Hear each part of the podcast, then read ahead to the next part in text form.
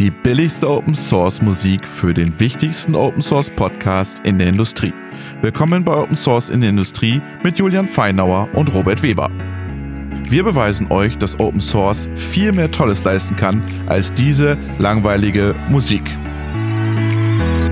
Dieser Podcast wird euch präsentiert vom Media Tech Lab das Förderprogramm des Media Lab Bayern.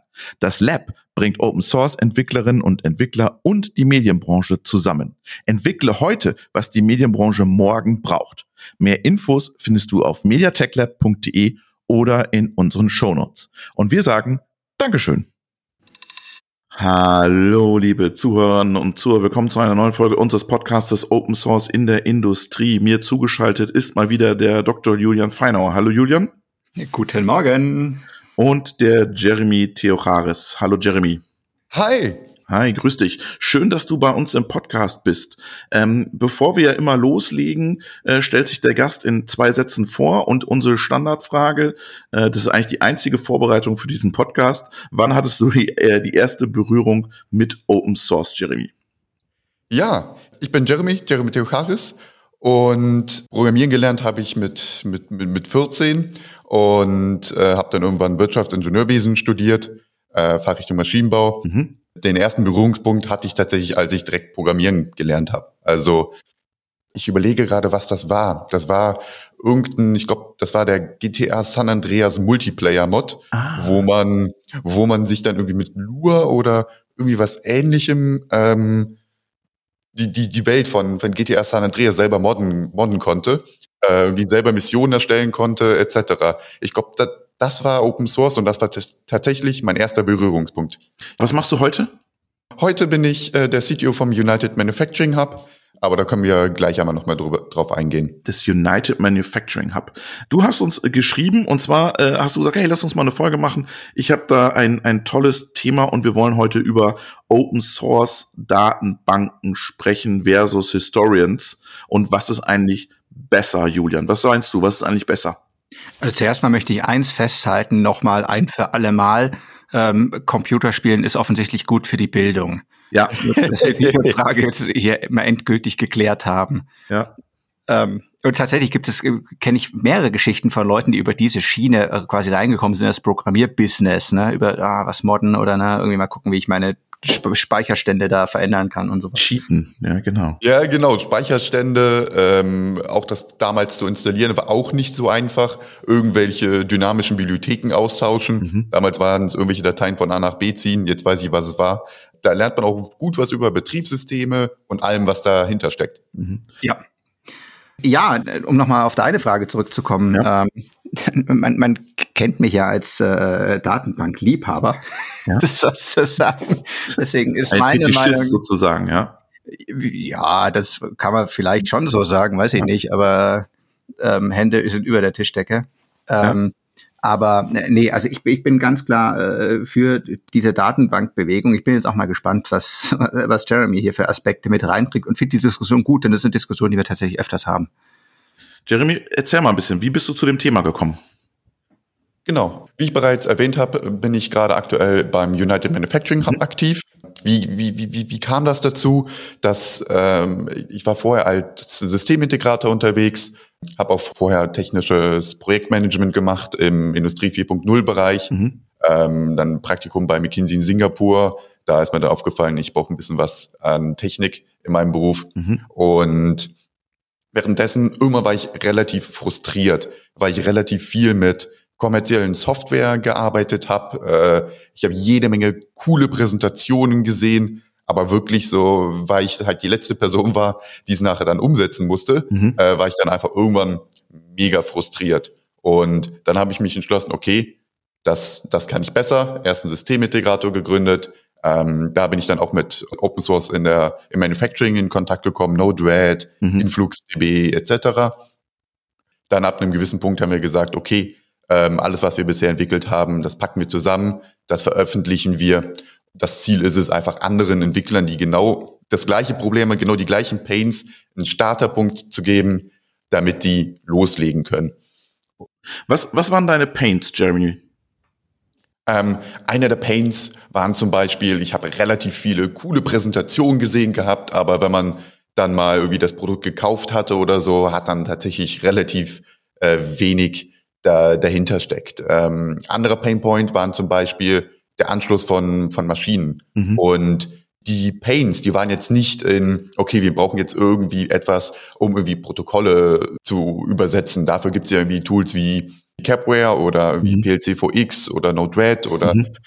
was da nicht alles gibt. Die eigentlichen Pains waren, waren andere, nämlich da, wo sich irgendwie bisher keiner wirklich Gedanken drum zugemacht hat. Ähm, du willst Daten aus der Maschine extrahieren, ähm, aber sobald du den Schaltschrank öffnest, bist du mit Zertifizierungsangelegenheiten mit drin. Absolut. Das heißt, man muss das äh, gegebenenfalls den Schaltschrank neu zertifizieren oder die Maschine, je nachdem auch in welcher Industrie man ist. Man hat das Thema, dass man viel zu alte Steuerungen hat, die man gar nicht mehr, wo es gar keine Protokolle zur Auswahl gibt. Äh, teilweise hat man auch Steuerungen, die auch OPCOA zum Beispiel sprechen. Aber dann kommt man da auf die Daten nicht drauf, weil der Maschinenhersteller gesagt hat, äh, okay, du willst OPCOA haben, dann installiere ich dir jetzt OPCOA, aber gib dir keine Datenpunkte frei. Mhm. Das sind diese kleinen Pains und davon gibt es einfach jede Menge. Mhm. Mhm. Kennst du das auch, Julian? Ja, auf jeden Fall. Also ähm, auch das Thema, was der Jeremy davor gesagt hat, dieses äh, die, diese große Unterschied zwischen dem, was in PowerPoint vorhin gezeigt wird und, und dem, was dann hinterher wirklich passiert, wenn bei so einer Produktion steht am Objekt. Ne? Mhm. Und das sind all die Klassiker, wie in der PowerPoint-Folie steht drin. Ja klar, mach OPCOA. Ähm, ne? Und und dann mhm. gehst du rein in die Produktion und sagst, okay, wo ist hier OPCOA? Und die Leute sagen, wir haben keine Maschine, die OPCOA unterstützt. Ja? Wir bekommen in einem halben Jahr eine, die haben wir bestellt, die kann dann OPCOA, alle anderen nicht. Mhm. Du hast, du hast ja einen Beitrag geschrieben, Jeremy, über was ist besser? Ist eine, ein Open Source Database oder äh, Historians besser? Ähm, erklär doch mal kurz unseren Maschinenbauern, was der Unterschied ist. Genau, also woher, woher kam das Ganze? Vielleicht auch mal ein bisschen mhm, in der genau. Geschichte und auch mit den, mit den Pain, Pains einmal zu verknüpfen. Wir hatten damals zum Beispiel in einem, in einem Projekt hatten wir zum Beispiel InfluxDB verwendet. Das ist eine klassische IT-Datenbank. Super cool. Gutes UI. Aber als wir das dann verwenden und skalieren wollten, sind uns da einfach die unterschiedlichsten Probleme aufgefallen. Äh, das sind, ich nenne es mal so, so kleine, also sehr technische Pain Points die aber dafür sorgen, dass nachher das Endergebnis relativ ungenügend ist. Also bei InfluxDB waren zum Beispiel wie Continuous Queries oder so, die sind fehlgeschlagen. Dann gab es da Stabilitätsprobleme mit drin mhm. und das waren, waren jetzt äh, einige dieser, dieser Pains. Und um auf deine Frage zurückzukommen, du hattest gefragt, wo jetzt, wo, wo ist denn jetzt der Unterschied mhm. zwischen so etwas wie jetzt InfluxDB oder einem Historian? Wir haben uns damit wirklich lange, lange beschäftigt. Wir sind erstmal von Influx auf Timescale gewechselt. Damit hatten sich zumindest für uns, äh, die eher aus der IT kommen, viele Probleme gelöst. Ähm, aber dann hatten wir trotzdem gesehen, dass bei vielen unserer Kunden die Leute trotzdem noch irgendwie cooles UI wollten. Mhm. Und dann haben wir uns mal hingesetzt und überlegt, okay, woran liegt es denn? Was ist denn jetzt genau die Definition eines Historians? Und mein aktueller Stand, und das, das ist auch das, was wir aufgeschrieben haben, ist, es gibt Datenbanken, Zeitreihen-Datenbanken, da gibt es, gibt es echt viele. Und ein Historian ist praktisch eine Ebene darüber. Ähm, der, die werden typischerweise immer noch beworben mit, guck mal, du kannst super effizient Daten speichern, etc. Wenn man das als Grundlage nimmt und versucht, die gegeneinander zu benchmarken, dann merkt man eigentlich, okay, da ist irgendwie gar kein großer Vorteil eines Historians gegenüber, also eines kommerziellen Historians gegenüber Open Source Datenbanken. Mhm. Aber dann schaut man sich an, was die Historians noch so haben. Und dann sieht man, dass die komplett maßgeschneidert sind äh, auf, den, auf den Maschinenbau. Mhm. Äh, es sind automatisch Konnektoren mit drin, es sind automatisch Visualisierungsmöglichkeiten sind. Man hat diese ganzen Modellierungsmöglichkeiten mit, mit drin. Aber ist ja nicht schlecht. Genau, genau, das ist ja auch relativ gut. Und mhm. wir hatten uns hingesetzt und haben uns, äh, haben uns angeschaut, okay, was sind die Gründe, warum Leute Historians verwenden? Mhm. Ähm, aber wir hatten halt vorher auch schon mit denen gearbeitet und wir kommen eher so ein bisschen aus der IT-Richtung. Mhm. Für uns waren, waren die Historians immer riesige Albträume. Ähm, wir haben auch mit anderen gesprochen. Sobald die Person ein bisschen aus der IT kommt, geht das immer, sagen die, oh mein Gott, ich will, ich will das Ding eigentlich gar nicht mehr anfassen. Ich hoffe, ich bete einfach nur dafür, dass ich da irgendwie ein bisschen Daten rauskriege und dann lasse ich das Ding da einfach so, so stehen, weil Die Historians sind zwar super maßgeschneidert darauf, auf diese gesamte Nutzerstory, die ganze Technologie kommt aber eher so aus den 80er, 90ern, so mhm. USA Pi, Canary, mhm. die sind alle, kommen alle aus diesem Bereich. Das heißt, die laufen alle auf irgendwelchen Win seltsamen Windows-Versionen, die laufen, äh, das ist mega schwer, die in moderne Cloud-Landschaften zu integrieren. Ich mhm. weiß nicht, ob ihr das mal versucht habt, wie ein Historian irgendwie mal mit Kubernetes, Docker äh, oder wie AWS oder irgendwie irgendwas halbwegs Modernes mhm. zu verbinden. Habt ihr schon mal versucht? Julian? Nein, also wir, wir kämen auch gar nicht auf so eine Idee. Also ich meine, das, das was du äh, beschreibst, Jeremy, das, das kann ich voll unterschreiben. Also aus Sicht eines ITlers, der, der da ganz naiv draufschaut, äh, ist das ein, ein riesengroßer Monolith, der, wie du schon, wie, wie Jeremy so richtig sagt, der kann alles. Einmal durch die Bank durch. Ne? Das ist irgendwie so der Charme. Ne? Du kaufst mhm. ein Paket, da hast du alles drin. Von der mittelbesten Visualisierung über die mittelbesten Datenspeicher, der mittelbesten Maschinenintegration. Und der große Vorteil ist, ist nicht, dass es alles super geil macht. Der Vorteil ist, dass er alles macht. Aber mhm. ne, das, das, da geht auch wieder das. Ich meine, wer, wer alles kann, kann nix, äh, sagt man ja auch ein bisschen. Und, und das ist der Punkt, wo, wo ich bei, bei solchen Systemen auch mir dann immer denke, Mensch, wenn wir doch an dieser Stelle einfach nur eine etwas andere Visualisierung haben könnten. Na?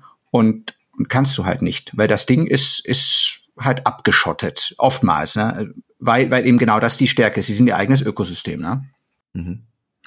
Jetzt, jetzt seid ihr United Manufacturing Hub. Jetzt musst du ja deinen Maschinenbau auch erklären. Äh, verabschiedet euch von der Historians und geht auf andere Systeme. Wie schwer fällt denen das? Was, was hörst du dann da? Grundlegend, äh, wenn wir in, bei Kunden mit reinkommen, ein großes Thema ist tatsächlich auch einfach, dass, ähm, also wir sind gerade zum Beispiel beim Kunden und da geht es um ein relativ großes Transformationsprojekt. Mhm. Ich weiß nicht, 20, 30, 40 Standorte und wir beraten jetzt gerade zur Architektur. Mhm. Da hat jedes Werk trotzdem noch einen Historian und das ist äh, in der regulierten Industrie. Das heißt, was, wie wir vorgehen, wir würden jetzt einen Historian nicht direkt rauswerfen. Ich weiß nicht, ob ihr euch mal mit regulierten Industrien äh, beschäftigt habt, aber das kann teilweise sehr, sehr aufwendig sein, sehr viel mhm. Papierkrieg, irgendwelche neuen Auditoren, die das erstmal verstehen müssen. Ähm, das heißt, wie, wie gehen wir hin? Wir lassen die aktuellen Stories so, wie sie sind. Jetzt Geisterstunde bei Julian. Entschuldigung, ja. ich habe jetzt die Uhr nicht ausgemacht. Geisterstunde. Du, diese Uhr ist, äh, ich bin die, die vierte Generation, ist die diese Uhr besitzt. Ne? Es ist lustig, weil äh, kaum spricht der Jeremy über Historians ist Geisterstunde. ja, das passt eigentlich schon gut. Ja? So, jetzt erzähl weiter, Jeremy. Äh, jetzt habe ich aber ehrlicherweise ein bisschen den, den Faden verloren. Ähm, ja. Wo waren wir stehen geblieben? Du warst stehen geblieben bei eurem Projekt ähm, und ihr lasst die Historians erst erstmal bestehen, weil ihr in der regulierten Industrie seid. Genau. Und wir gehen hin und diese ganzen neuen Use Cases, die man jetzt hat, äh, Predictive Maintenance, man will sich die Daten auch anschauen, äh, Verbindung in die Cloud etc. Das ist das, das bauen wir drumherum. Die ganzen Daten gehen auch in Historian, mhm. aber die gehen auch in, in zum Beispiel den United Manufacturing Hub. Okay. Und somit kann, hat man einen guten Übergang. Äh, man hat nicht dieses Zertifizierungsproblem und es kann auch sein, dass man einfach perspektivisch, äh, dass man sagt, okay, Historians bleiben einfach zusätzlich noch drin, aber ich verwende die eigentlich nur für, falls ein Auditor kommt. Und eigentlich setze ich meine ganze Cloud-Infrastruktur auf ein Timescale, auf den United Manufacturing Hub, um dann alle, ich nenne es mal, weniger audit-relevante Use Cases, um die damit abzudecken. Aber das ist doch, das ist doch krass, dass man sagt, äh, wir machen das für den Auditor noch auf Historians, Julian. Das ist, also ich kann das schon verstehen. Ich meine, das ist die Geschichte vieler ISO-Zertifizierungen. Ne? Also ich kenne das mhm. auch noch aus großen Unternehmen. Ne, da ist dann irgendwie drei Monate bevor der Auditor kommt, macht jeder Prozesse und ist da sehr bemüht. Und, und ne, fünf Minuten nachdem der Auditor weg ist, geht das Ganze wieder in Tiefschlaf für die nächsten zwei oder drei Jahre ne, bis zum Re-Audit. Und ich denke, die Wahrheit liegt irgendwo in der Mitte. Weil es ist, also ich will das auch gar nicht absprechen. Ich meine, viele dieser Themen, wenn du jetzt sehr regulierte Industrien hast, wie irgendwie ne, bis hin zu äh, FDA oder so in Amerika, also eine Lebensmittel oder, oder Arzneimittel oder sowas, ne, das sind ja sehr, sehr scharfe Kriterien und das ist ein Punkt, da hat Open Source tendenziell manchmal natürlich auch gewisse Schwierigkeiten an, an diesen Stellen, weil bei, bei, bei einem kommerziellen Produkt garantiert dir irgendjemand irgendwas. Ne? Bei einem Open Source Projekt garantiert dir erstmal niemand irgendwas.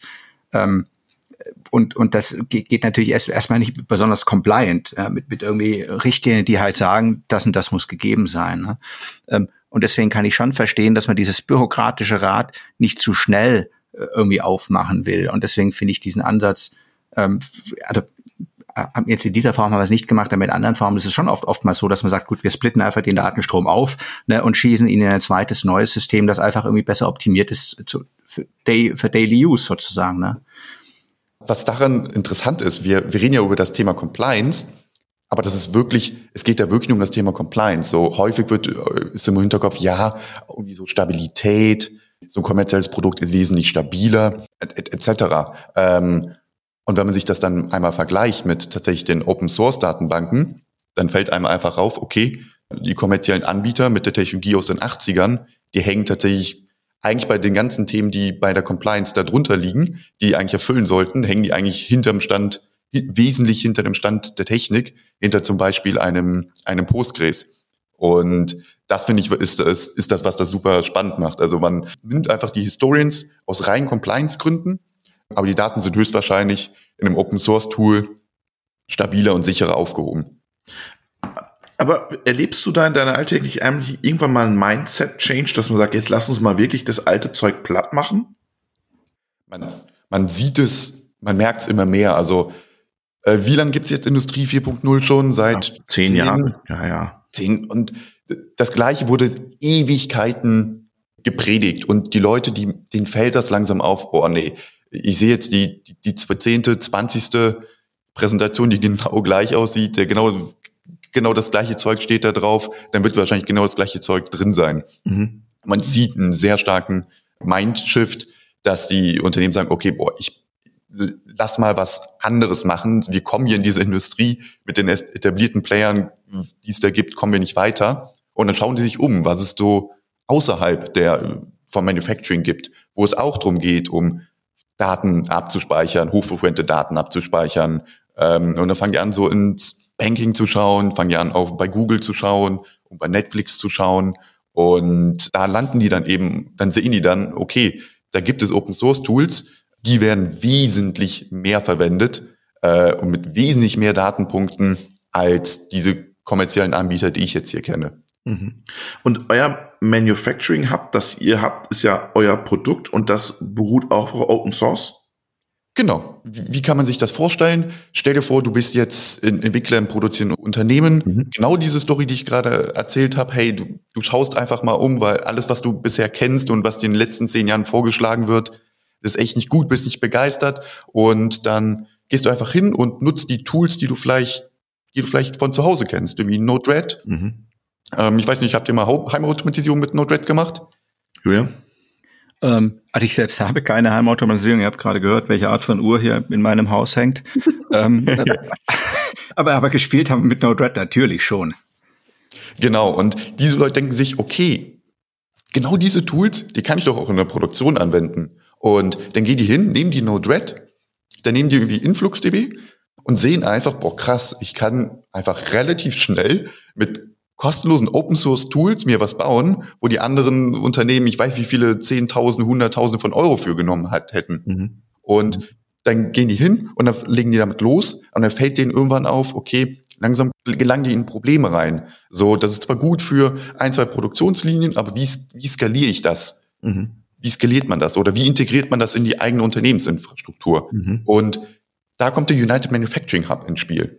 Wir nennen es Infrastructure as a Code. Ähm, das sind mittlerweile über 100.000 Zeilen von Code, die nichts anderes machen, als diese ganzen Komponenten wie Node-RED, Timescale DB, äh, kombiniert mit, mit Edge-Geräten, die zu verwalten, zentral zu managen, so dass man so etwas leicht aufsetzen kann, ähm, aber auch perspektivisch warten kann, weil diese Leute denken sich auch, okay, äh, ich, ich persönlich kann jetzt mit Node-RED umgehen, aber äh, ich bin jetzt irgendwie einer der wenigen Leute, die irgendwie Ahnung von IT in diesem Unternehmen haben ich brauche einfach, ich, ich kann das nicht für 15, 15 Standorte machen. Mhm. Ähm, und was die United Manufacturing Hub dann ist, ein Infrastructure as a Code Tool mit, mit vorpaketierten, mit diesen vorpaketierten Community Tools. Du gehst hin, installierst ein United Manufacturing Hub, bekommst ein gesamtes Starterpaket, komplett mit bis hin zu Grafana, mit OEE-Dashboards. Mhm. Man kann jetzt damit loslegen und das spart den Leuten relativ viel Zeit. Äh, du, du kuratierst für die eigentlich vorher schon was. Du schaust in den Communities, was ist, was, was könnte für die Industrie interessant sein, sammelst das in deinem Manufacturing Hub und bietest es dann deinem Kunden industrietauglich sozusagen an. Genau, vorpaketiert, auch vorausgewählt. Also wir hatten ja vorher mal InfluxDB, dann sind wir auf Timescale geswitcht und das wird ist als vorpaketiert und jetzt kommt natürlich der, der Punkt, einen gewissen Punkt, damit kann der Ingenieur super schnell loslegen. Der geht, drückt auf Download und er, der sich versehen hat, hat er zwei, drei Produktionslinien angeschlossen. Mhm. Ähm, aber irgendwann kommt dann der Moment, wo der Manager fragt, Moment, boah, sieht ja cool aus, aber wo kriegen wir den Support her? Also mhm. du bist jetzt irgendwie so, du lädst jetzt irgend, lädst irgendwelche komischen Tools aus dem Internet runter. Was ist das dann? Und mhm. dann kommt, kommt man da auch ins, äh, ins Thema äh, Geschäftsmodelle. Mhm. Ich hatte mir die letzte Folge von euch angeschaut. Ich glaube, das war das mit mit mit dem Alois Zwettel. Äh, äh, genau, die letzte war mit Alois und dann hattet ihr aber auch mit äh, Flex gesprochen, wo ihr auch über Geschäftsmodelle ja. gesprochen habt. Und ähm, unser Geschäftsmodell in diesem, diesem Bereich ist es tatsächlich das gesamte Enterprise, was, was dann der technische Manager gerne haben möchte, mhm. äh, der Vorgesetzte von diesem Ingenieur, ihm das zu bieten. Garantierte Updates, garantierte Antwortzeiten etc. Das ist ja, hört sich für mich so an wie Julian, wie, wie die Red Hat für die Industrie. Genau, also das, das ist ja, es gibt ja diese verschiedenen Open Source Geschäftsmodelle und das ist ja das, das Modell, was auch irgendwie die, die, die Firma Nextcloud fährt, ne? im Prinzip das Subscription Modell, also genau wie du richtig sagst, Red Hat. Ne? Ja. Das heißt, die Tools sind echtes Open Source ne? Äh, und verfügbar, aber du kriegst eben die Experten. Jeremy, das heißt, du gibst dann auch eine, eine, eine, sagen wir mal, this is industrial proved und da müsst ihr euch keine Sorgen machen, weil das ist ja immer bei der Industrie so, uh, was ist denn das jetzt und was mache ich damit? Ja, genau. Wir sagen halt ähm, einmal diese ganzen Tools, äh, die ich aufgezählt habe, das sind alles die Tools, die verwenden auch die ganzen anderen Unternehmen. Die packen da aber, äh, die White Labeln das einfach nur. Also ich weiß nicht, wie viele ich, äh, Dashboards ich gesehen habe, wo einfach Grafana dahinter steckt. Mhm. Wir gehen hin, wir sagen, hey, ganz offen, hey, das ist Grafana hier. Und wir nutzen diese, die ganzen Stärken davon, packen aber auch ähm, dann diesen, diesen Stempel drauf, hey, ähm, wenn du jetzt irgendwelche Fragen dazu hast, wir garantieren dir Antwortzeiten. Also du musst dir keine Sorgen machen, dass das Tool dann irgendwie, also wenn du ein Problem hast, dann musst du irgendwie ein Community-Forum reinschreiben oder so, ähm, sondern wir garantieren dir feste Antwortzeiten darauf. Bist du dann Dienstleister oder wie würdet ihr euch beschreiben? Genau, wir haben angefangen mit, mit dem Open Source äh, Core und mit dem, ich nenne es mal mit dem typischen Red Hat Geschäftsmodell. Mhm. Ähm, das heißt, der, der Kern ist Open Source mhm. und dann bietest du unterschiedliche Dienstleistungen drumherum an. Dann kamen wir in Richtung äh, Enterprise, äh, Enterprise License, mhm. Festpreis jährlich dafür, dass du diesen ganzen Support bekommst. Und jetzt gehen wir tatsächlich über dazu, ein zweites Produkt mit auf den, auf den, auf den Markt zu bringen. Mhm. Das ist, das nochmal die Verwaltung nochmal wesentlich einfacher macht. Also jetzt mit dem United Manufacturing Hub, man kommt sehr schnell man kann die ganze Infrastruktur super schnell aufbauen, mhm. aber wenn man das jetzt wirklich versucht, über 20, 30 Standorte zu warten, dann braucht man immer noch ein bisschen IT-Expertise. Mhm. Also ähm, da muss man wissen, dass, dass es da dass es ein Node-RED-Docker-Container gibt. Da muss man wissen, dass es eine, eine Zeitreihendatenbank ist, gibt. Und was wir da als zweites Produkt gerade entwickeln und Ende, gegen Ende des Jahres veröffentlichen werden, ist die Management-Konsole, mit der man dann auf einen Schlag die gesamte IT-OT-Infrastruktur komplett überblicken kann. Bis runter auf, ist die SPS überhaupt noch angeschlossen ans Netzwerk? Viel zu häufig erlebt, dass sie, dass irgendwer gesagt hat, das System funktioniert nicht und irgendwer hat dann einen Stecker gezogen. Bis hin, bis, bis hin in die Cloud funktionieren die sämtlichen Netzwerkverbindungen, laufen sämtliche Container. Wenn irgendwo ein Problem ist, woran liegt es denn? Mhm. Ähm, also so automatisches Root Cross Analysis, weil stellen wir uns mal vor, man hat jetzt diese ganze Infrastruktur, du bist ein Unternehmen mit 20, 30 Standorten und da gibt's immer mehr Leute, ja, immer mehr Flüchtigkeitsfehler, die irgendwo vielleicht mhm. passieren. Und da will man einfach eine Übersicht haben, um diese Art von Fehlern einfach schnell einzugrenzen. Und das ist das, was wir Ende des Jahres veröffentlichen und damit gehen wir sehr stark Richtung, Richtung Product Company. Ah, das ist, äh, Julian, ein cooles Geschäftsmodell, ne? Einfach Red Hat für die Industrie machen Ja, auf jeden Fall. Also ähm, das ist natürlich auch deswegen spannend, weil es auch aus, aus der klassischen IT ja immer wieder Bewegungen gibt, quasi aus der IT in die, in die OT zu kommen, sozusagen, man sich da traditionell schwer tut. Deswegen äh, finde ich es natürlich total spannend, dass, dass Jeremy und, und äh, seine Mitstreiter da sozusagen mal den Hintergrund haben von der Industriesicht. Ne? Mhm. Denn wenn du rein aus der also wir hatten vorhin mal kurz die Diskussion über Datenmenge. Ne? Wenn du heute anschaust, was, was so äh, tradition, so klassische traditionelle Anbieter von, von solchen Historians oder sowas von Software dir versprechen an Datenraten und so weiter, ne, da, da lächelt jeder, der aus der richtigen IT kommt, müde drüber. Ne? Aber das, da, da, da sagt dann Google, ist ja schön, was ihr hier in einem Jahr an Daten generiert. Das, das generieren wir auch in jeder Sekunde, ne? in, in keine Ahnung, in, in jedem einzelnen Bundesland. Ja? Und äh, deswegen folgert man in der IT oftmals so, ach ja, Industrie, das ist ja ganz einfach, ne? weil das ist ja alles mhm. drei Stufen kleiner. Ähm, aber es gibt schon Gründe, warum das äh, irgendwie da anders ist. Ne? Das hat genau solche Themen, wie du kannst halt nicht einfach mal hingehen und einen Schaltschrank umbauen und dann wieder weggehen. Ne? Oder wenn der Schaltschrank jetzt kaputt ist, ihn neu starten. Ne? Das, das geht halt nicht so einfach. Und deswegen glaube ich schon, dass, dass es mehr und mehr, äh, also mit der Digitalisierung der Industrie wirst du auch immer mehr solche Themen brauchen. Ne? Also solche Arten von Dienstleistungen, das ganze Thema Open Source äh, kommt ja mehr und mehr, weil einfach jetzt IT eine Rolle spielt und IT nicht geht ohne Open Source. Mhm. Ähm, deswegen ist es natürlich super, wenn es solche Modelle gibt, wie die dann eben auch funktionieren und, und das Vertrauen der Industrie stärken in ja, es lohnt sich doch auch mal was anderes auszuprobieren. Es ist immer nur zu deinen Standardlieferanten zu gehen. Mhm. Ich finde es total spannend und ich finde zum, zum Abschluss finde ich auch nochmal total cool den, den Satz vom Jeremy, every factory in the world runs on open source. Das finde ich ziemlich, ziemlich cool. Das ist tatsächlich etwas, wo wir uns am Anfang, als wir das Unternehmen gegründet haben, wo wir uns das als Vision gesetzt haben, mhm. dann ist uns jetzt aber einfach in den letzten Monaten aufgefallen, diese Vision ist einfach schon längst erfüllt. Open Source läuft bereits mhm. in jeder Fabrik. Open Source ist bereits überall drin. Mhm. Äh, sämtliche kommerziellen Produkte, die man auf dem Markt findet, auch die ganze Cloud-Infrastruktur, alles läuft bereits auf Open Source.